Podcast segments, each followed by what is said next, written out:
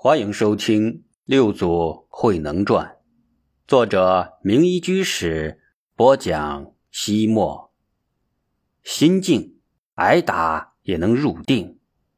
几乎每一个僧人正式出家之前，都要先在寺院里做一段时间的行者，也就是干杂物的带发修行人。也就是说，行者处在被考察、被考验的时期。能通过者可以得到剃度，否则便被淘汰。也正是因为如此，行者的所谓修行就是修苦行，干的是最繁重的杂物，却没有任何地位，甚至受了委屈也只能够放在心里。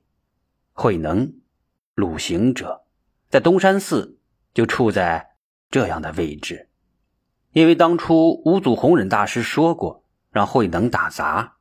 所以刚开始，知识僧就让慧能专门的打杂，哪里需要哪里去，什么活计缺人手就干什么。后来有一天，队房里一位负责舂米的身强力壮的行者被课堂调去看护山林了，慧能就被点名顶了他的缺。当时东山寺有七八百名僧人，每日早粥午饭要吃近千斤的稻谷。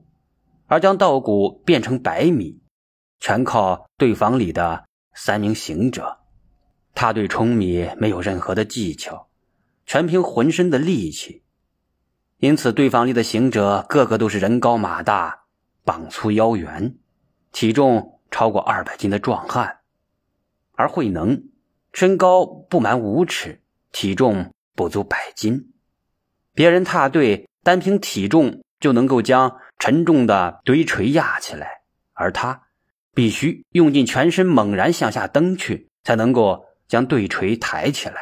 因此，他每踏一下都要比别人多费一倍的力气。于是，他每天起早贪黑，也很难完成定额任务。禅宗寺院规矩森严，于是慧能天天被知识僧处罚，在佛像前跪香。也就是归一支香染尽的时间，一支香大约一个时辰才能染尽。本来已经劳累了一整天的慧能，跪得腰酸腿疼，膝盖红肿，脚踝麻胀。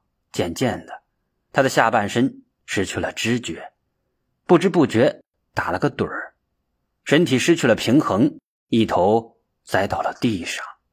知识僧在他屁股上狠狠地踢了一脚。苛责道：“你在佛前忏悔罪过，竟然还敢打盹睡觉！像你这种对佛祖大不敬的人，还要出什么家，修什么行？我看你还是趁早滚下山去，过你的世俗日子吧。”慧能惭愧万分，左右开弓，狠狠地抽了自己的几个嘴巴，一则惩罚自己，二来驱走瞌睡虫。慧能开了窍的心，灵动空明，慧光湛然。他很快便找到了问题的症结：自己的体重太轻，不足以将对锤压下来，所以效率非常的低下。他的身子骨天生瘦小，无法增加自己的体重。于是他从山上找来了一块长一尺二、宽一尺、厚三寸、重达五十六斤的大石头，捆绑在自己的腰间，也增加重量。而今。这块石头仍然保存在黄梅五祖寺，中间镌刻五个隶书大字“六祖坠腰石”，左边刻有龙朔元年，右侧则有后代僧人题诗曰：“快石绳穿足迹流，曹溪雪汉此中收。应知一片东山月。”常照支那四百州，慧能为法忘躯，不必艰苦，由此可见一斑。一日，课堂有位招客来通知，说中岳嵩山老安禅师将回山礼祖，要求对方专门加工上好的白米。中午，老安禅师要依此供养大众。听说老安禅师要来，全寺上下都很兴奋。要说这位老安禅师，那可是一位传奇人物。他住持于松岳，法号惠安。因他年高德少，世人称他老安。他童年出家，年纪轻轻就天下闻名。当时隋炀帝为开凿大运河，大肆的征召劳役，田园荒芜，饥民如蝗。惠安四处化缘，救济流民，无数性命获救。隋炀帝慕名，请他入宫给自己当老师，他理也不理。潜入太和山，隐姓埋名数十年。唐朝建立，皇帝也曾派遣使臣前来迎请他做国师。他老人家连夜逃到了嵩山。他比五祖弘忍大师年长整整二十岁。而且名气也比弘忍大师大得多，然而他却不管不顾，五体投地的跪倒在了弘忍大师的面前，拜他为师。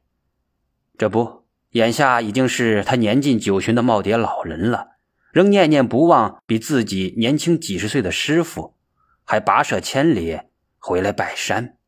这样一位活菩萨的供斋用米，知识僧不敢怠慢，专门的叮嘱慧能要格外的精心。慧能本来就心细如发，现在更是认真的挑拣，连一个带有些许稻糠的米粒都不放过。然而鬼知道是怎么回事，当天中午，当米饭盛到众僧的瓦钵里的时候，人们赫然的发现，其中混杂着许多带壳的稻子。这样的米饭如何下咽？僧众中有一位叫慧明的法师，他出家前。是陈宣帝之孙，曾任南朝高官，出身帝王之家，饮食自然的十分讲究。他想都没想，便将饭里未脱壳的稻米捡了出来，放在了餐桌之上。知客隐忍看到之后，当众的大声喝责他：“捡起来吃下去！”慧明争辩说：“这些带壳的米很难咽下去。”他话音未落。迎人手中的香板已经闪电般的落了下来，打得他光头砰砰作响。迎人对所有人说道：“佛门一粒米大如须弥山，随便浪费者，表堂打香板，请大家好自为之。”众僧见慧明丢人现眼，还被狠狠的打了一顿，所以只好忍气吞声，将那些带壳的稻米囫囵的吞下。好好的一顿斋饭，吃得大家满腔怒火。满腹的闷气，满心的委屈。饭后，十几个怒火中烧的僧人簇拥着愤怒至极的慧明来到了对房，找慧能算账。慧能有口难辩，只好乖乖等待惩罚。知识僧按照死规，将慧能当作慢重处置，打三十香板。慧明一撸袖子，伸手将知识僧手中的香板抢了过去。知识僧不禁浑身哆嗦起来。他知道这个慧明曾做过四品将军，臂力过人，性情暴躁。他犯奸，饱受屈辱，现在满腔的愤怒是来报仇的。他这板子打下去，慧能岂能受得住？天哪！若是出了人命，事情就大了。所有的人吃不了兜着走。但他看看周围虎视眈眈的僧人，什么也没敢说。两个身手敏捷的僧人走上前，一把抓住了慧能，将他按倒在冲米的石臼上。慧明抡起了板子，朝慧能的屁股上打去。啪！一声脆响，木头板子应声折成了两段。慧能疼的是大汗淋漓，差点将舌头咬碎。慧明扔下手里的半截香板，让知识僧去找更结实的竹子香板。慧能知道。竹子香板重量更重，打上会更疼。他为了防止忍受不住而呻吟，立刻只心一处，进入了甚深禅定之中。他在乐昌西山石窟中跟随智远禅师坐禅多时，很快就能够进入禅定状态。他那几个月的修行总算派上了用场，连续十几板子打下去，打人的慧明累的是直喘粗气。但挨打的慧能却始终没有发出一声痛苦的呻吟。难道这个瘦小的家伙已经断气了？慧明低下头来，居然在慧能的脸上看到了一种十分恬静的愉悦表情。慧明哪里知道这些？他以为慧能在嘲笑自己，心里更加的愤恨，再次高扬起香板。这时，对方门口一个童声传来：“老安禅师与神秀上座来了。”慧明对神秀上座敬若神明，立马收起香板，退到了一旁。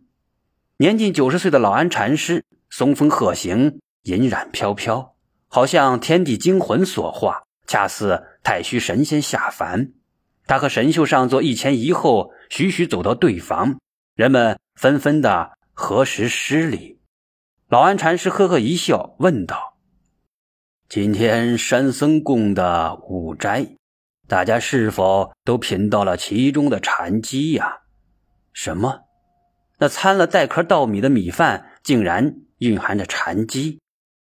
老安禅师巡视一圈，看到包括神秀在内，大家一脸的茫然，又呵呵一笑，说道：“道者道也，那个在米中。”参稻谷的人是在为大家下稻种呀，种子嘛，自然要带着壳了，否则便不会出芽。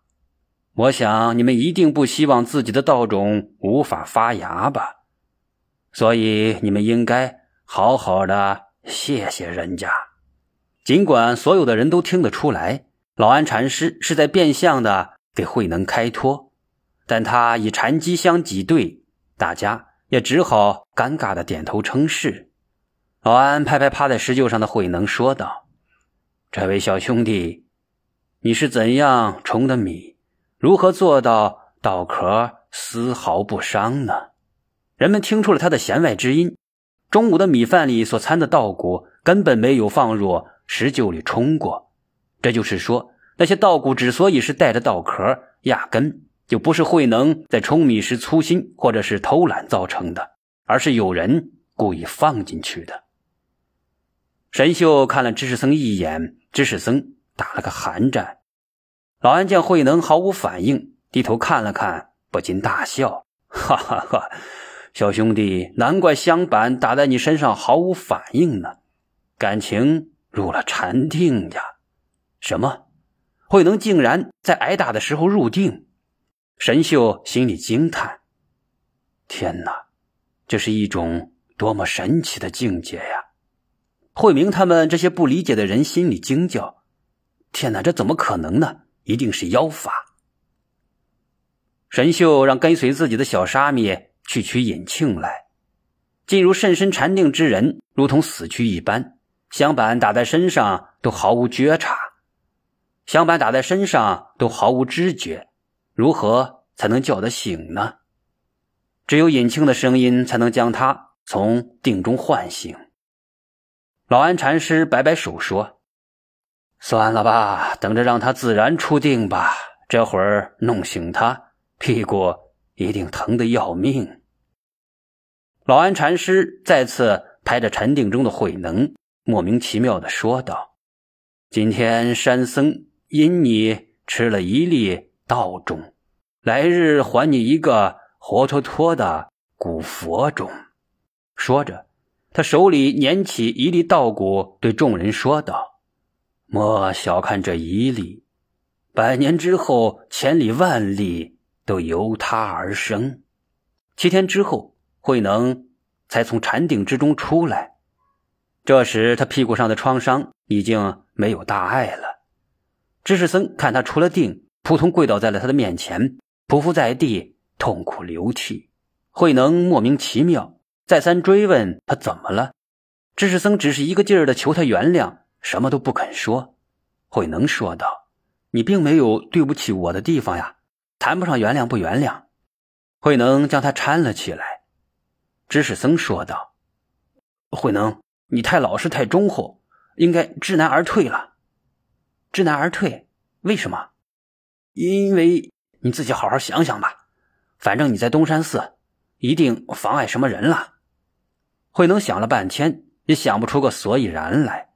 知识僧说道：“慧能，你若是真的想出家学佛，可以到长江对岸的庐庐山去，那里有东林寺、西林寺、大林寺、归宗寺，都是著名的大道场。你如此虔诚，他们一定很欢迎你。如果你待在这里，”恐怕你的小命不保。”慧能摇摇头说道：“天下道场何其多，但心心相印的师傅却很难找到。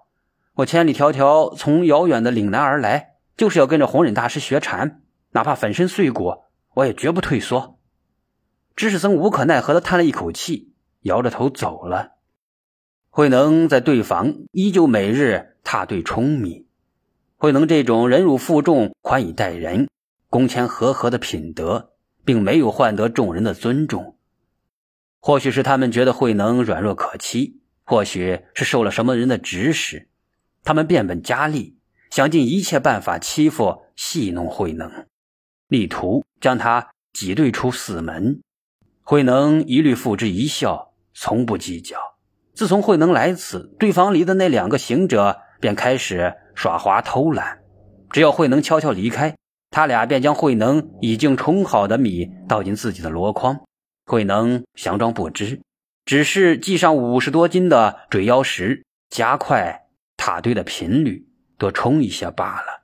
日久天长，长期超负荷、超强度的劳作，慧能的腰与腿都患上了顽疾。在他的一生中，这种疾病一直伴随着他。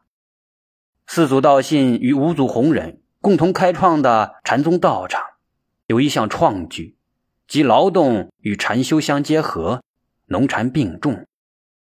因此，东山寺的所有人在修行的同时，都要到农田里耕种。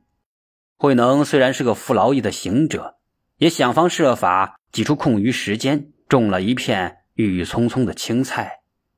一次，弘忍大师考察弟子劳动情况，对房里的两个行者见慧能的菜长得格外的好，便抢先一步摘了个精光，呈给了五祖弘忍。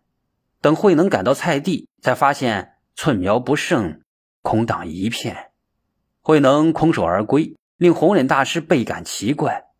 慧能不应该是一个懒惰的人呐。出乎预料的是。慧能被人抢去了劳动果实，不恼不羞，不骄不躁，不为自己辩解，也不戳穿那两个人的花招。他两手空空站立在了师傅面前，却还是那样的坦然，那样的安然，那样的泰然。弘忍大师见状，多了一个心眼，不动声色地问那两位行者：“这菜长得真好，何时下的种？浇了几次水？”